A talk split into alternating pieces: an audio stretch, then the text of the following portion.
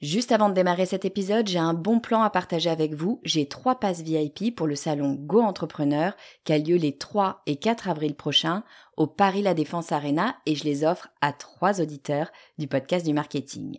Alors, c'est quoi le salon Go Entrepreneur? Eh ben, c'est juste le plus gros salon de l'entrepreneuriat en France avec 45 000 personnes, 250 conférences et des grands noms de l'entrepreneuriat comme Frédéric Mazzella, Kelly Massol, Céline Lazorte, Éric Larchevêque, Justine Hutto, Catherine Barba, Maurice Sacco, Anthony Flelou, bref, il y a du beau monde et mes passes, eh ben, ils vous permettent d'accéder au club VIP il y a tous les speakers. C'est la meilleure occasion que vous aurez de les rencontrer. Pour participer, c'est simple, il suffit d'être abonné à ma newsletter. Je tirerai au sort trois personnes le 29 mars. Si vous ne recevez pas déjà mes emails, eh bien, il suffit de vous abonner sur le podcast du marketing.com slash newsletter. Cet épisode est sponsorisé par Stratégie Indépendante. Stratégie indépendante, c'est la formation que j'ai créée pour accompagner les indépendants qui souhaitent construire une communication digitale qui leur ressemble, qui met en avant leur expertise et qui attire à eux leurs futurs clients sans avoir à les démarcher. Alors je ne propose ce programme que deux à trois fois par an et la prochaine session, eh bien, c'est en octobre. Si vous voulez être sûr de ne pas la manquer, inscrivez-vous sur la liste d'attente et je vous avertirai en priorité. Et bien sûr, on est d'accord, ça ne vous engage à rien du tout. Pour vous inscrire, il vous suffit d'aller sur le podcast du marketing.com slash formation. Je vous ai mis le lien en commentaire. Vous écoutez le podcast du marketing, épisode 143.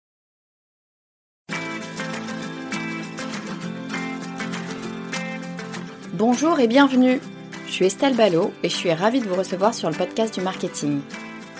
À chaque épisode, je vous propose d'analyser les techniques marketing qui marchent, pas à pas et très concrètement, pour développer votre activité. Vous les voyez de plus en plus sur votre fil LinkedIn, vous en connaissez sûrement autour de vous.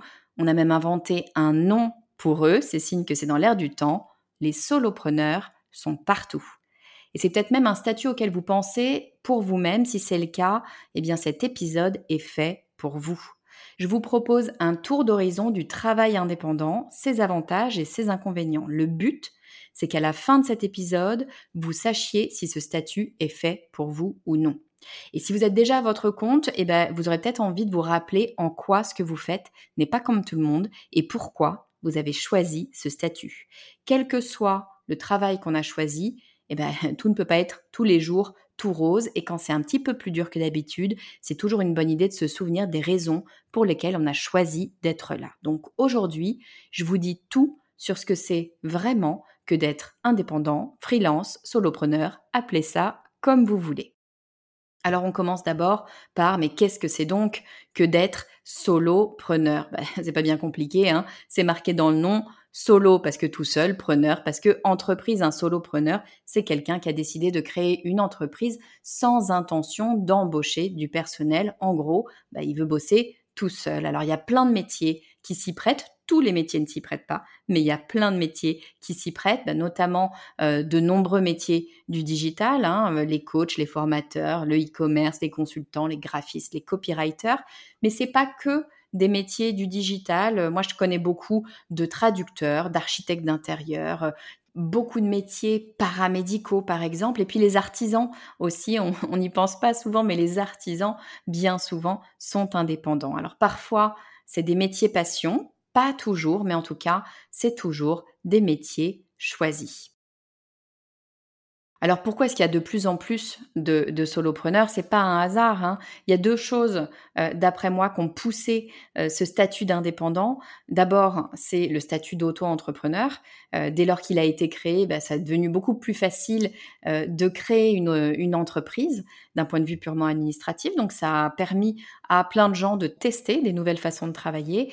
Et puis bien évidemment, bah, il y a le Covid, hein, le Covid qui a évidemment été une période compliquée, mais qui a aussi euh, permis à beaucoup de gens de voir de nouvelles opportunités se créer, ou en tout cas de voir les choses différemment et de réaliser que peut-être d'autres options sont également possibles. En fait, euh, être indépendant, travailler à son compte, c'est presque euh, une philosophie du travail. Souvent, quand on pense entrepreneuriat, parce que c'est ce qu'on voit dans les médias, on pense start-up on pense euh, entreprises qui vont lever des millions, on pense euh, travail très intense, des petits jeunes qui font que ça toute la journée, du, soir au matin. J'ai rien contre les startups, hein, attention, c'est pas du tout ce que je suis en train de dire. Je dis juste que ça, c'est une partie euh, des entrepreneurs. Et ça ne montre pas bien évidemment tout le paysage entrepreneurial en France qui est bien plus large que ça. Euh, et notamment ça ne montre pas les indépendants. On les voit beaucoup moins dans les médias. Ça fait moins parler. Alors que finalement euh, je trouve qu'ils représentent bien souvent un changement sociétal. On commence d'ailleurs de plus en plus à en entendre parler parce que l'équilibre vie pro vie perso commence à prendre de plus en plus de place.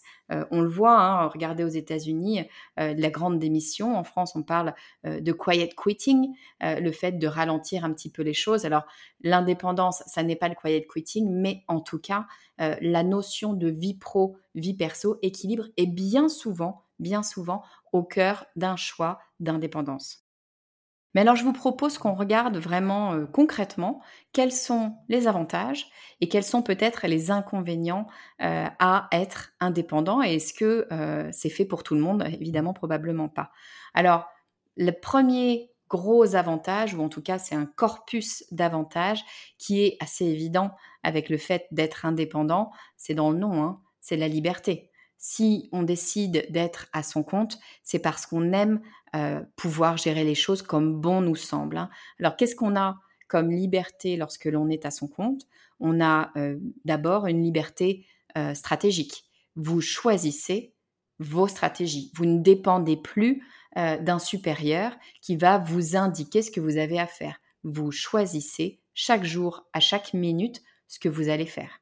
Et ça, c'est vraiment euh, une chose importante. Ce n'est pas que le fait d'avoir un boss au-dessus de soi, d'avoir quelqu'un qui nous dit quoi faire, c'est le fait d'être en accord avec ce que l'on fait. En tout cas, moi, je l'ai vécu. Je suis beaucoup passée d'entrepreneuriat euh, à salariat, d'indépendance à salariat et dans les deux sens. Et euh, il m'est arrivé, alors c'est pas systématiquement le cas, bien sûr, hein, mais il m'est arrivé de travailler dans une société avec laquelle j'étais en profond désaccord d'un point de vue stratégique. Ça ne veut pas dire d'ailleurs être en conflit avec les personnes, hein, mais je, parle d'un point de vue choix stratégique. Lorsque vous êtes en désaccord avec les choix stratégiques de votre entreprise, mais que vous devez euh, les implémenter, parce qu'en tout cas c'était mon cas, que vous devez porter une stratégie à laquelle vous ne croyez pas, ça peut être assez compliqué et éthiquement un petit peu, un petit peu difficile. Lorsque vous êtes à votre compte, vous êtes absolument maître des choix que vous faites à chaque minute de votre entreprise. Autre liberté, euh, eh bien c'est la liberté des horaires. Euh, et c'est bien souvent euh, pour ça, ou en tout cas quand j'en discute autour de moi, c'est bien souvent pour ça que des jeunes parents, ou, des moins jeunes parents d'ailleurs, mais des parents décident de se tourner vers l'indépendance.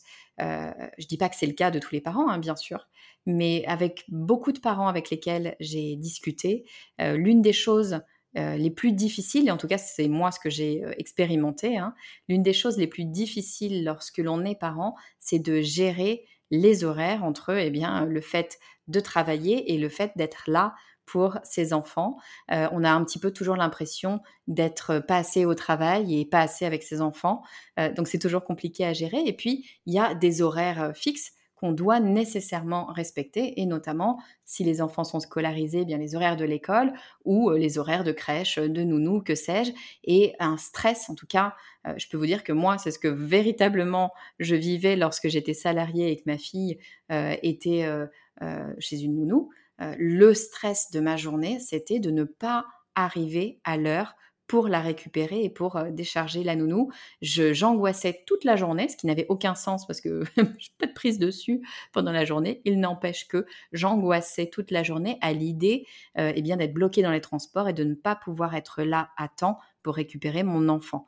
Ce stress-là, je ne l'ai pas quand je suis indépendante, tout simplement parce que je choisis totalement mes horaires. Je commence et je m'arrête quand je veux. Et ça, ça a un autre intérêt auquel je n'avais pas nécessairement pensé avant d'être indépendante, c'est que, bien évidemment, on le sait, hein, on n'a pas une efficacité qui est linéaire euh, et on n'est pas efficace euh, au même moment toute la journée. Moi, je me suis rendu compte que je suis efficace le matin, euh, tôt le matin, que je suis efficace en deuxième partie d'après-midi vers 16h à peu près, et puis que je suis efficace aussi en deuxième partie de soirée à partir de 22h.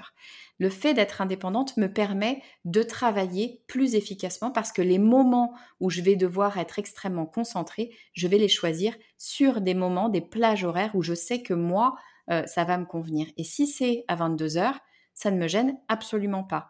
En revanche, en début d'après-midi, je sais que je ne sers pas à grand-chose, eh bien, je vais choisir soit de ne pas travailler, soit de faire des tâches qui sont, je dirais, euh, euh, plus répétitives ou qui me demandent moins euh, d'attention.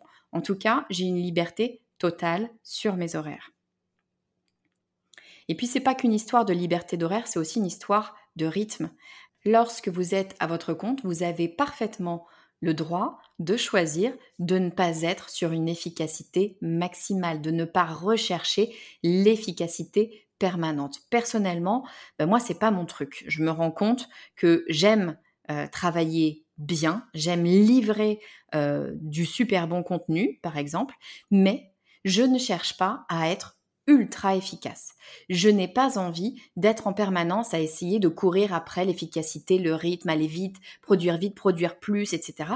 C'est pas mon truc, ça me génère du stress, alors que travailler à mon rythme, travailler, je dirais, à un rythme plus slow, on parle de, travail slow maintenant, ben c'est ça en fait, hein. travailler vraiment de façon plus détendue, eh bien ça a fait baisser littéralement mon niveau de stress depuis que je suis à mon compte, je n'ai plus jamais été stressé. Et ça, croyez-moi, c'est un gain assez exceptionnel.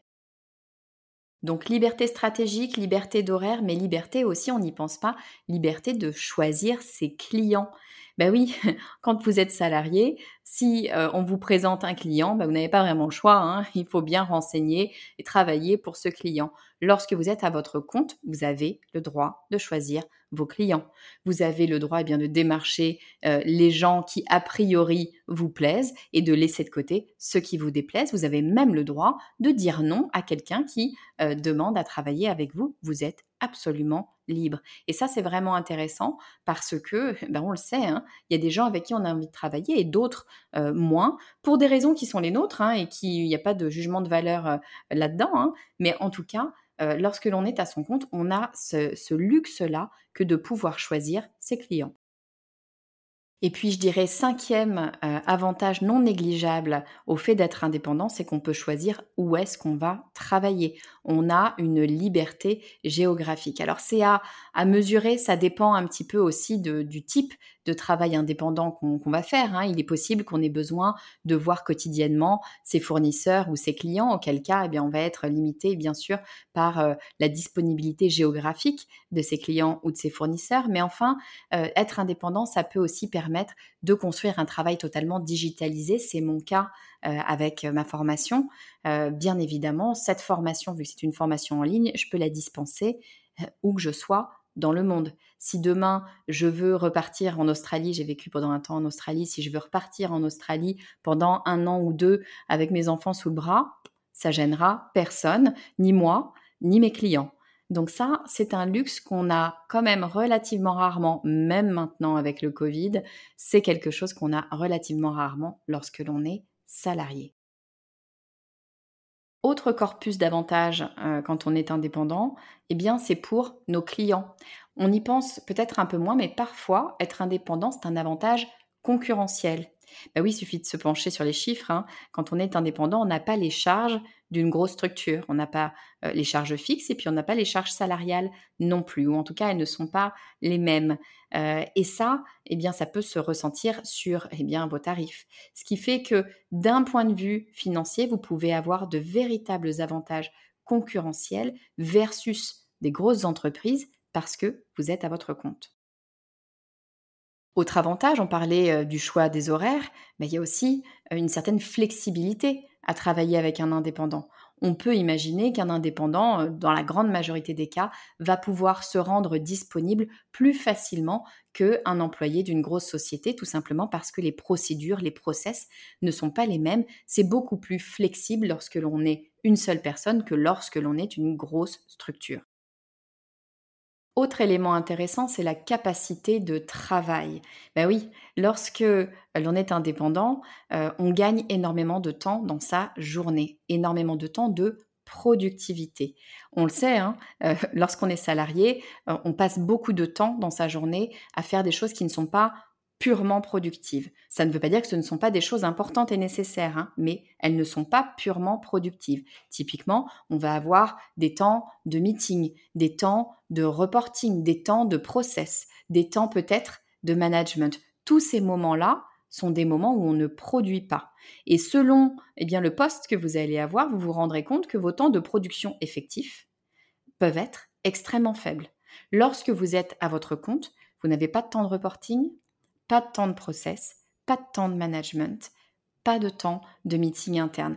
Tous ces créneaux-là sont dégagés pour de la pure production.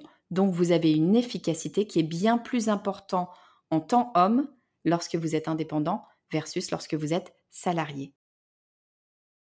Et puis, les quatrième avantage à travailler avec un indépendant, eh bien, c'est la relation directe que eh bien, votre client va avoir avec vous, tout simplement parce qu'il vous choisit vous, euh, il choisit vos compétences, euh, votre personne, votre façon d'être, votre façon de travailler, et il sait exactement qui va délivrer le travail. C'est pas nécessairement le cas lorsque vous choisissez une entreprise. Lorsque vous êtes en contrat avec une entreprise, vous n'êtes pas en contrat avec un salarié. Le salarié peut être muté euh, dans un autre service, peut choisir de travailler sur une autre mission ou peut tout simplement eh démissionner et quitter l'entreprise.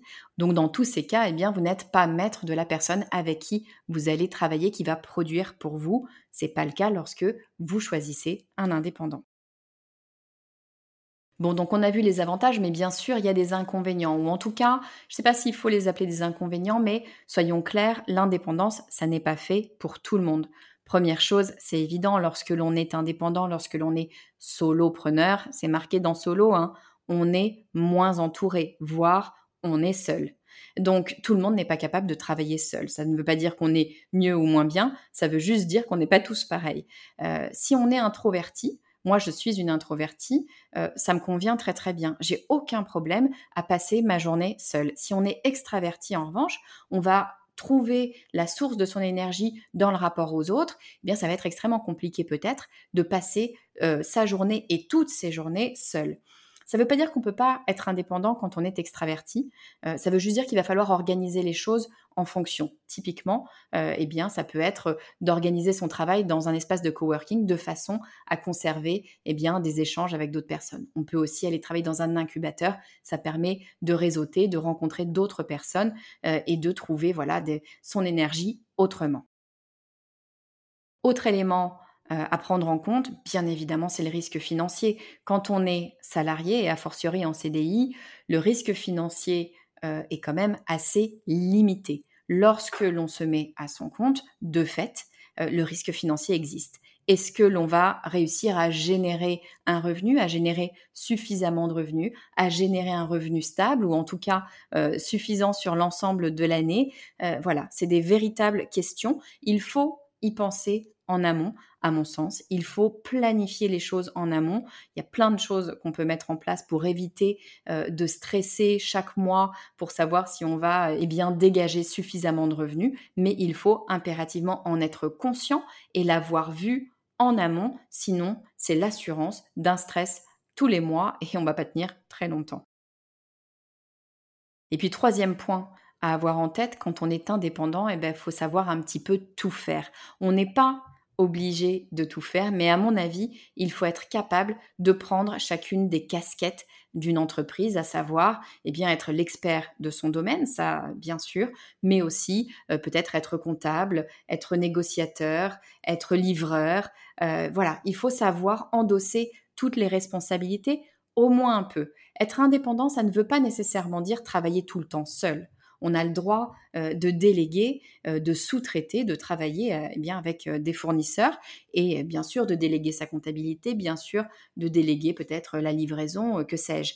mais en tout cas, je pense qu'il faut savoir prendre la casquette de chacune de ces positions pour pouvoir justement eh bien pouvoir choisir les meilleurs partenariats et pallier au manque de disponibilité d'un partenaire quand il se présente. Donc savoir tout faire ou avoir cette curiosité-là, eh bien de connaître tous les différents métiers, ça fait partie des qualités requises finalement à mon sens pour pouvoir être indépendant. Alors voilà, j'espère que cet épisode a pu vous éclairer sur ce que c'est vraiment que euh, eh bien être solopreneur, être à son compte.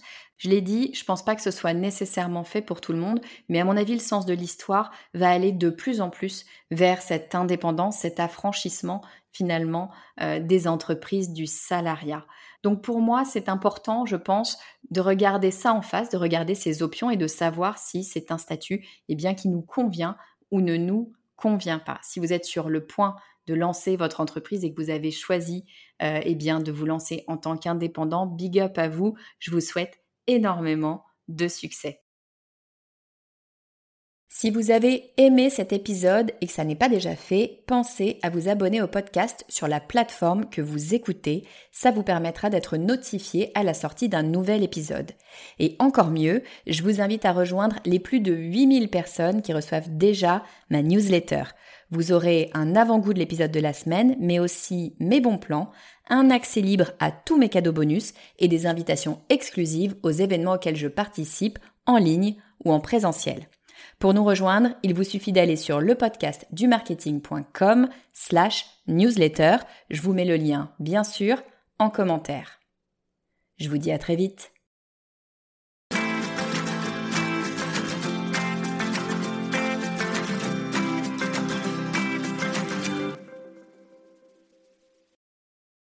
Avant de se quitter, petit rappel pour être sûr de ne pas manquer les inscriptions à ma formation Stratégie indépendante, inscrivez-vous sur la liste d'attente. Ça n'engage à rien, mais vous êtes sûr d'être au courant dès que j'ouvre les inscriptions.